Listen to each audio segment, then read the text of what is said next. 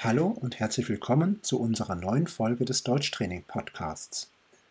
Unser heutiges Thema bezieht sich auf ein Fest, das vor der Tür steht. Dieses Fest heißt Ostern. Wie die meisten Feiertage in Deutschland ist Ostern ein religiöses Fest. Es hat einen religiösen Hintergrund, einen christlichen Hintergrund.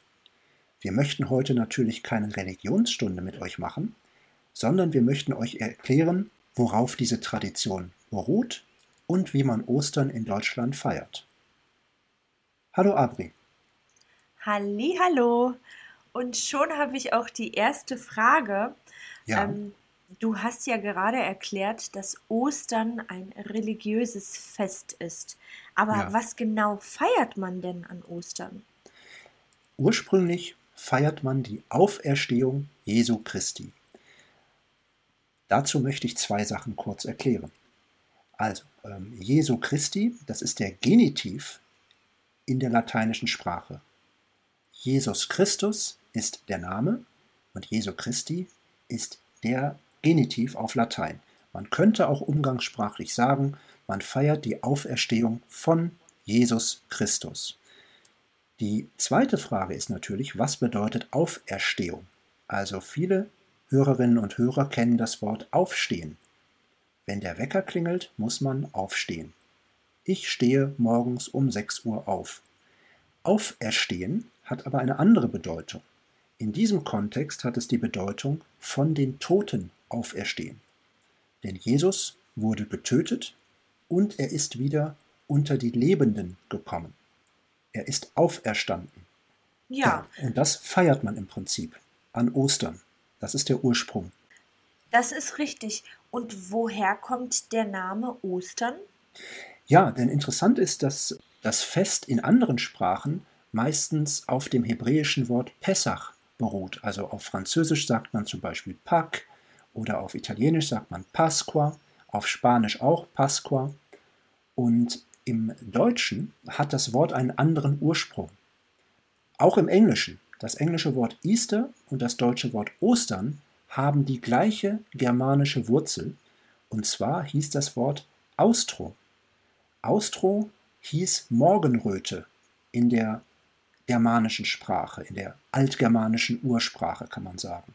Und wahrscheinlich hat man mit dem Wort Austro ein Frühlingsfest gemeint. Also Austro war wahrscheinlich bei den alten Germanen ein Frühlingsfest.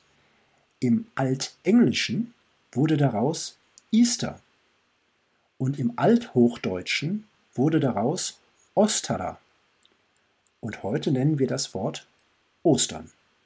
Oh, Ja. spannend. Interessant. Darüber habe ich mir tatsächlich noch keine Gedanken gemacht. Und äh, wann feiert man denn Ostern jetzt? Ja, Ostern hat eigentlich keinen festen Termin. Das ist ein bewegliches Fest. Das bedeutet, dass sich das Datum jedes Jahr verändert. Zum Beispiel der Ramadan ist auch kein festes Fest, sondern es hat ein veränderliches Datum. Und das Datum richtet sich nach dem Frühlingsanfang. Genau. Und ist Ostern jetzt ein Feiertag oder sind das mehrere Feiertage? Ostern sind mehrere Feiertage. Also das Osterfest, das Kernfest, hat verschiedene Tage. Zum Beispiel der erste Tag ist der Karfreitag. Der Karfreitag, wie der Name sagt, ist ein Freitag. Und an diesem Tag erinnert man sich daran, dass Jesus ans Kreuz genagelt wurde, dass er also gekreuzigt wurde. Das ist die Kreuzigung, Crucifixion auf Englisch. Das bedeutet, sein, sein Körper wurde an ein großes Holzkreuz geschlagen. Das ist der Karfreitag. Heute ist das ein stiller Feiertag, zum Beispiel in Nordrhein-Westfalen, im Bundesland Nordrhein-Westfalen, gibt es da ein Tanzverbot. Das bedeutet, an diesem Tag darf man nicht laut Musik hören, nicht feiern und nicht tanzen. Mhm. Nach dem Karfreitag kommt der Kar-Samstag.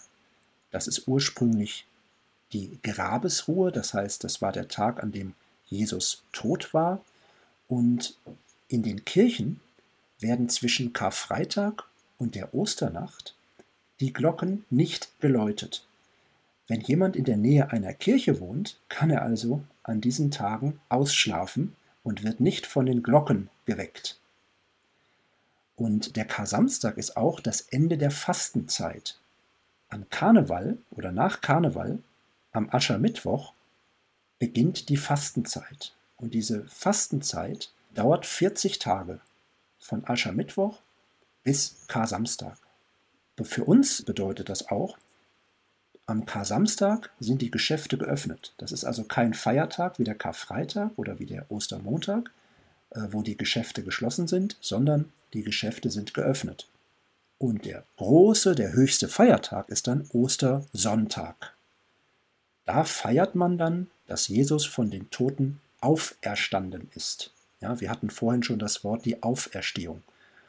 Und an Ostersonntag beginnt auch die längere Osterzeit, also diese Freudenzeit, die 50 Tage dauert, bis einschließlich Pfingsten.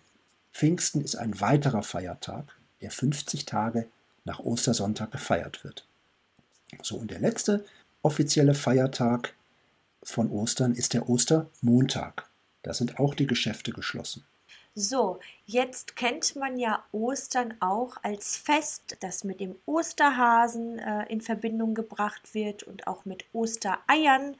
Meine Frage ist jetzt, was verbindest du mit dem Osterfest? Ja, also wir hatten ja gerade ziemlich viele religiöse Daten. Jetzt kommen wir so zu dem kulturellen, also zu der Frage, was macht man an Ostern? Was ist so in Deutschland typisch für Ostern? Wie du gesagt hast, ich verbinde wirklich auch den Osterhasen äh, mit Ostern, die Ostereier, das Osterlamm, Osterfeuer, Osterglocken. Das sind so die Assoziationen. Hm, was das bedeutet, da kommen wir gleich Stück für Stück dazu. Ich glaube, das Erste, was man so im Supermarkt sieht, was man mit dem Osterfest verbindet, ist der Osterhase. Richtig, Wenn ihr in den Supermarkt geht vor Ostern, auch viele Wochen vor Ostern, gibt es plötzlich ganz viele Hasen in allen Farben und in allen Größen. An Weihnachten sieht man zum Beispiel viele Weihnachtsmänner und an Ostern sieht man Osterhasen. Oder auch so Schokoladen-Ostereier. Genau. Ja, und wer, wer legt denn jetzt die Ostereier? Der Osterhase? Also, ich glaube, dass der Osterhase äh, nicht am Legen der Eier beteiligt ist. Ich glaube, dass, also es gibt ja so Schoko-Ostereier. Mhm. Ja, das, sind, das ist natürlich Schokolade, da, da, ist kein Tier beteiligt. Das ist eine ja. industrielle Produktion. Und es gibt natürlich auch die, die richtigen Hühnereier. Das sind diese die Ostereier, die von Hühnern gelegt werden. Das sind also ganz normale Eier, die aber angemalt wurden. Ja, das, ähm, genau. Man kann Eier zum Beispiel nur färben, das heißt, die haben dann eine andere Farbe. Dann gibt es zum Beispiel rote Eier oder grüne oder gelbe Eier. Oder bunte oder Eier. Sie, bitte? Oder bunte Eier. Oder ganz bunte Eier, stimmt. Mhm. Man kann die Eier aber auch selbst bemalen. Hast du als Kind, Abri, die Eier selbst bemalt? Ja, klar, das habe ich ganz häufig schon gemacht. Im ähm, Kindergarten oder auch zu Hause? Im Kindergarten, in der Schule und auch schon zu Hause. Dabei haben wir immer die Ostereier ausgeblasen. Man mhm. hat quasi auf beide äh, Seiten ein Loch reingebohrt und ja. hat den Inhalt des Eis sozusagen rausgepustet und hatte dann mhm. nur die Eierschale und die wurde bemalt. Ja. In allen bunten Farben und mit verschiedenen äh, Mustern und äh, es gibt inzwischen auch ganz, ganz viele kreative Ideen, ja, und auch Materialien, die man dafür nutzen kann. Da gibt es, glaube ich, dieses Papier, was man drauflegen kann und ähm, dann entstehen äh, verschiedene Muster. Ja, ich kann mich auch erinnern, dass ich als Kind im Kindergarten und auch zu Hause Ostereier bemalt habe. Das hat eigentlich mhm. immer großen Spaß gemacht. Ja. Und danach wurden die aufgehängt. Ne? Da wurden die aufgehängt und dann konnte man sich die Eier noch an Ostern anschauen. Genau, da haben wir immer einen Zahnstocher dafür genommen. Den haben wir ähm, durchgebrochen, haben eine Schnur dran gemacht. Den Zahnstocher hat man dann quasi durch das Loch und so konnte man das Ei schön aufhängen. Ja, das hört sich jetzt alles sehr abstrakt an. Ich könnte mir vorstellen, dass die Hörer jetzt gar nicht genau wissen, wie das funktioniert. Aber sollen wir mal ein kleines Video machen, wie man so ein Osterei ausbläst und wie man das bemalt und wie man das aufhängt? Oh ja, das Vielleicht ist eine gute Idee. das jemanden. Das ist eine gute Idee. Ja, Gerne. dann, dann machen wir so ein kleines Video für euch, ähm, wo ihr das mal sehen könnt. Also wenn euch das interessiert, dann geht auf unsere Internetseite deutschtraining.org, klickt auf Podcast und beim Osterpodcast könnt ihr dann auch sehen, wie ein Osterei bemalt wird, wie es ausgeblasen wird und wie man es aufhängen kann. ja, ich freue Genau. mich drauf. Ja, ich äh, bin gespannt, ob das gut klappt mit dem Video. Eine ganz wichtige weitere Tradition in Verbindung mit den Ostereiern ist natürlich die Ostereier suchen. Jemand versteckt die Ostereier, normalerweise sind das die Eltern, und die Kinder suchen dann die Ostereier.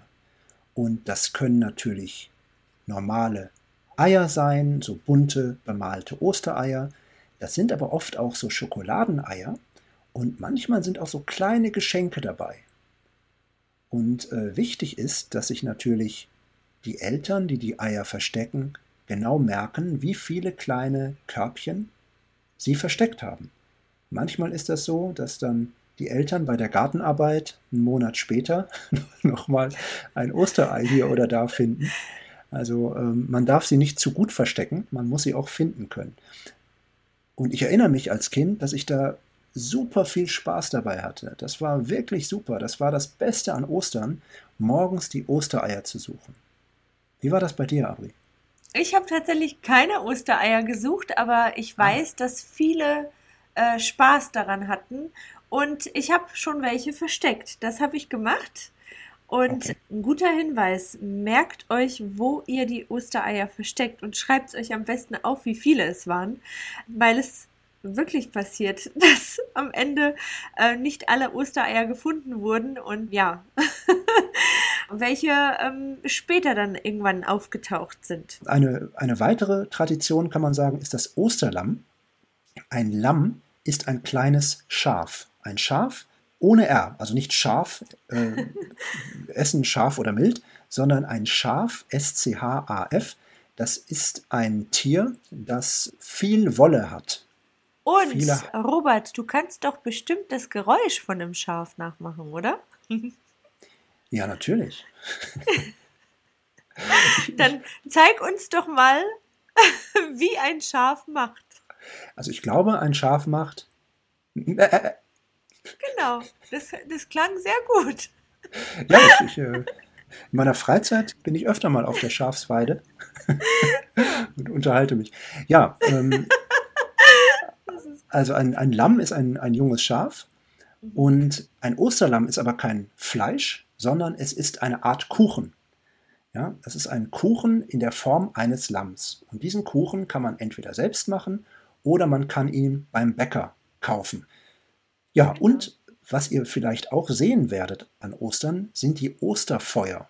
Das heißt, man, also nicht man, sondern bestimmte Leute, meistens sind das vielleicht Bauern oder so, die ein größeres Stück Land haben, die zünden ein Osterfeuer an. Das ist ein größeres Feuer und das ist nur am Ostersamstag und Ostersonntag erlaubt. Bitte zündet kein Feuer auf eurem Balkon an, weil Ostern ist, oder irgendwo im Park. Ja, da gibt es bestimmte Stellen, wo man das machen kann. Und am besten schaut ihr mal, wo eins brennt und dann könnt ihr euch dazustellen und zuschauen. Ja. Und der Ursprung, also warum macht man das überhaupt? Denn das ist ja eigentlich keine christliche Tradition ursprünglich, jetzt schon, aber früher eigentlich nicht. Das ist ein germanisches Frühlingsfeuer.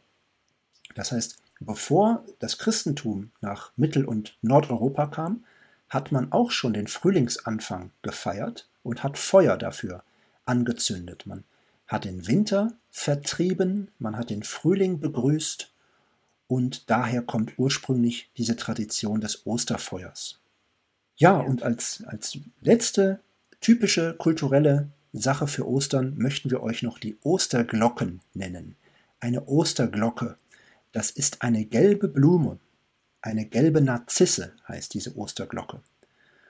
Und weil wir euch jetzt so viele verschiedene Sachen genannt haben, die man im Podcast natürlich nicht zeigen, sondern nur erklären kann, werden wir euch auch ein paar Bilder auf die Webseite stellen zum Podcast, dass ihr mal sehen könnt, wie eine Osterglocke aussieht, wie ein Osterhase aussieht, Osterfeuer und so weiter.